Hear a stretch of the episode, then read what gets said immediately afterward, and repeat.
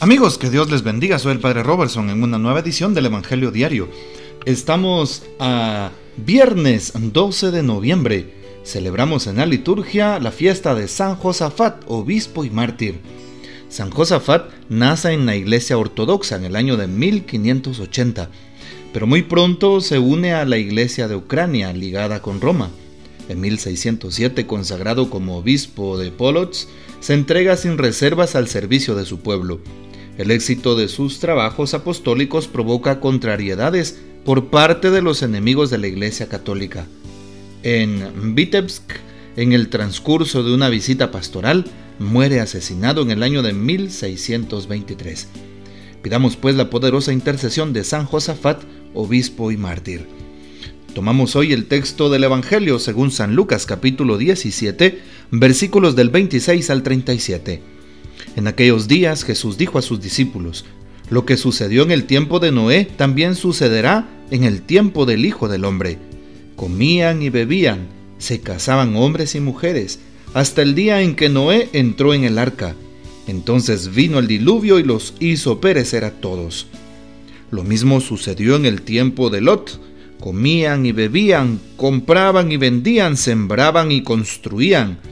Pero el día en que Lot salió de Sodoma, llovió fuego y azufre del cielo y los hizo perecer a todos. Pues lo mismo sucederá el día en que el Hijo del Hombre se manifieste. Aquel día, el que esté en la azotea y tenga sus cosas en la casa, que no baje a recogerlas.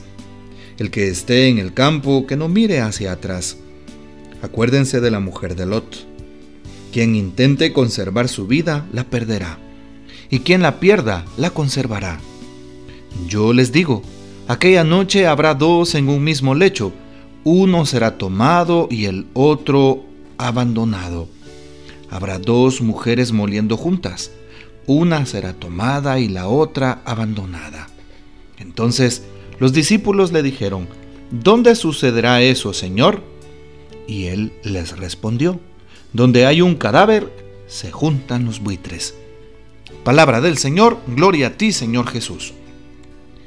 Bien, ¿qué podemos afirmar sobre el texto bíblico de San Lucas 17? Recordemos que estamos ya casi finalizando el año litúrgico en este ciclo B y justamente nos vienen estos textos escatológicos. No es para que nos asustemos, no es para que entremos en pánico, porque nos habla de los últimos tiempos, que uno será dejado y el otro será llevado, y que eh, pues vendrá el Señor en aquel día y el que esté en la azotea que no baje a la casa, en fin, pareciera pues un texto con un tinte apocalíptico, en realidad es un texto bíblico que eh, se le conoce como eh, un texto escatológico, es decir, que habla de los últimos tiempos, ya en algún otro momento hemos hablado de esto, habla de la venida del Señor, por eso debemos estar preparados. La conversión, la conversión de una persona es diaria. Todos los días tú y yo debemos ponernos en constante actitud de cambio, de conversión, de volvernos a Dios, de dejar el mal, el pecado y abrazar la vida de la fe, de la gracia. Bueno, San Lucas en el capítulo 17 nos pone precisamente en este contexto. Jesús, contexto, Jesús hablándole a sus discípulos y les explica precisamente esa parábola. Eh, lo que sucedió en tiempos de Noé y lo que sucedió en tiempos de Lot. En tiempos de Noé, vean ustedes qué interesante porque todos hacen o llevan una vida normal. Comían, bebían, se casaban, eh, hacían de todo hasta que vino el diluvio. Lo mismo en tiempo de Lot. Comían, dice Jesús, bebían, compraban, vendían, sembraban, hacían de todo. Pero ¿Cuál es la cuestión acá? La cuestión acá es precisamente si nos vamos a los textos bíblicos del Antiguo Testamento, en donde está la historia de Lot, en donde se encuentra la historia de Noé, nos damos cuenta que no solo hacían cosas normales como nosotros, alguien que esté en casa pintando, alguien que esté trabajando en su diario vivir, alguien que esté cocinando, alguien que vaya a la escuela, es lo normal que hacemos, ¿verdad? No, no es que Jesús señale que estamos haciendo algo malo en lo cotidiano, más bien cómo estamos en nuestra alma y en nuestro corazón, cómo estamos correspondiendo al amor de Dios. ¿Y estaremos en pecado? Bueno, hacer una actividad de cada día no es malo. La actitud con la que lo hagamos, ahí está el problema. ¿Sí? Y por eso hoy Jesús eh, también nos, nos pone en ese contexto del Antiguo Testamento, con estos dos ejemplos, el de Noé y el de Lot. Como los hombres del tiempo de ambos personajes vivían, trabajaban, hacían cosas, pero sí, vivían en pecado. Muchos de ellos vivían en pecado, se habían olvidado de Dios, habían dejado por un lado su fe, no iban a misa, no oraban, por así decirlo, no, no tomaban en consideración la palabra de Dios. Y entonces de repente viene el diluvio y los sorprende. De repente viene aquella catástrofe de fuego y sorprende también aquella, aquella ciudad. Sí, en este caso, Sodoma y Gomorra, de donde salió Lot.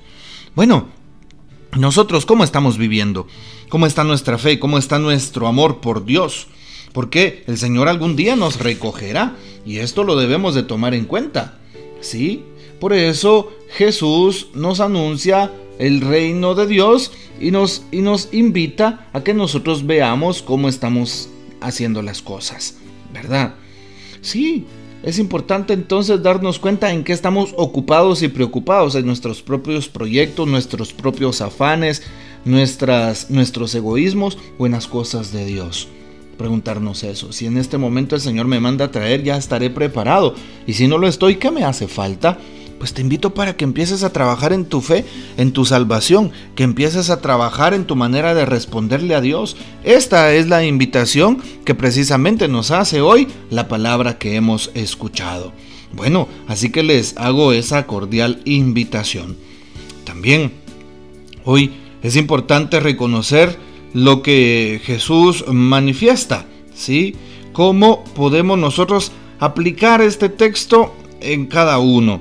Al momento de eh, pues vivir el diario, el, el diario vivir, valga la redundancia, ¿verdad? Hoy se nos invita a la salvación, ¿verdad? Que nuestras vidas entonces sean un espacio para encontrarnos con Dios. La propuesta del Señor para cada uno de nosotros, trabajar lo que necesitemos antes que llegue el último suspiro, antes que llegue la muerte, antes que el Señor nos mande a llamar. Trabajemos en un cambio, trabajemos en aquella falta que tenemos, en aquel pecado que necesitamos necesitamos quitarnos, en aquella actitud de vida que no nos permite ser buenos papás, buenos buenos eh, administradores, eh, en no sé, también en aquella manera de vivir que no nos agrada, en aquel vicio que no me deja ser coherente, en fin, hoy, antes de que llegue ese último momento. Por eso a mí me llama también la atención una reflexión que hace el Papa Francisco, sí, así como se oye. El Papa Francisco también nos ilumina con pues su meditación y por eso hoy quisiéramos tomarla para que veamos algunas palabras que dice el Papa, sobre todo al respecto de la reflexión de hoy. Cada uno de nosotros morirá, dice el Papa. Preguntan a Jesús cómo será el fin del mundo y responde cómo será mi final. Jesús usa las expresiones como sucedió en los días de Noé. Los hombres comían, bebían, se casaban, hasta el día que Noé entró en el arca. Nosotros estamos acostumbrados a esta normalidad de la vida y pensamos que será siempre así. Pero hoy la iglesia dice a cada uno de nosotros, párate, párate y prepárate. No todos los días serán así. Habrá un día en el que tú te irás, darás un último paso, el día en el que el Señor venga a tomarme para ir con Él. No sirve de nada decir, Señor, espérame que debo arreglar esto. No se puede arreglar nada. Aquel día donde estés te tomarán y tú lo dejarás todo. Tu muerte es ir con el Señor, dijo el Papa el 17 de noviembre del año 2017. Bueno, nos pone el Papa en el contexto de prepararnos, de estar a la expectativa y al terminar este año litúrgico también necesitamos darnos cuenta, ¿estaré preparado? Hoy necesito ser una persona coherente de tal forma que trabaje en aquello que tenga que trabajar de tal forma que no me convierta hasta que venga una enfermedad mortal, que no me convierta a Dios hasta que esté en el último suspiro de mi, vida, que no me convierta hasta que yo vea las cosas que ya se están caducando. No, hoy la invitación que se nos hace es precisamente a considerar las cosas. Y el Papa nos dice, algún día seremos llevados a la presencia de Dios. Mientras llega la hermana muerte, como dice San Francisco de Asís, preparémonos. Así es, que cada uno sepa en qué área de su vida debe de prepararse. Prepararse en un cambio radical de vida, ¿sí? Y prepararse en un cambio de actitud. Prepararse también en el servicio a Dios. Si yo no he servido a Dios, si toda mi vida ha sido egoísta, porque he visto mis propios intereses, ahora veré los intereses del prójimo. Ahí está, por eso al final del texto bíblico también se nos recuerda, ¿sí? El que el que desgaste su vida la encontrará. Así lo dice hoy al final del texto precisamente el Señor, ¿verdad? Así es. Por eso hoy es importante pedirle al Señor que nos ayude a desgastar nuestra vida, pero a desgastarla en algo bueno, a desgastar nuestra vida, pero hacerlo con alegría, ¿sí? Y pues quien intente conservar su vida la perderá, dice el texto. Necesitamos perder la vida para conservarla. ¿Perderla cómo? Para el mundo de hoy, servirle al prójimo, ayudar a un enfermo, es perder el tiempo. ¿sí? Es desgastarnos, pero, eh, pero no, no tiene sentido. En cambio, para Dios, perder nuestra vida, desgastar nuestra vida, dándonos al prójimo, sirviéndole al necesitado, ayudando al que podemos, eso es lo que el Señor nos pide. Y lo puedes hacer desde tu cotidiano vivir, en tu trabajo. Pues lo puedes hacer en tu familia, lo puedes hacer en, tus actividades, en tus estudios, lo puedes hacer en tu casa, lo puedes hacer en, en las actividades domésticas si tú eres ama de casa. Claro que lo podemos hacer, desgastarnos por Jesús en lo que hacemos diariamente y ofrecerle nuestras dificultades, nuestros problemas, ¿verdad? Y si tengo la posibilidad, la oportunidad de anunciarle el reino de Dios, y ayudar a alguien en casa, en el trabajo, en mis estudios o en mi cotidiano vivir, pues allí estaré construyendo el reino de Dios. Y allí me estaré desgastando por amor a Jesús. La idea es tener conciencia que voy a tratar de imitar a Jesús nuestro Señor. Por eso, pregúntate en cada acción que hagas, ¿qué haría Jesús? Bueno, te dejo con esa inquietud. Antes que llegue la muerte, prepararnos para recibir con alegría al Señor y decir como San Francisco de Asís, bienvenida al mar, hermana muerte, Jesús te ha vencido y por eso hoy estoy preparado para irme a tu lado. Así decía San Francisco de Asís. Que el Señor nos bendiga, nuestra Madre Santísima nos guarde y gocemos de la fiel custodia de San José.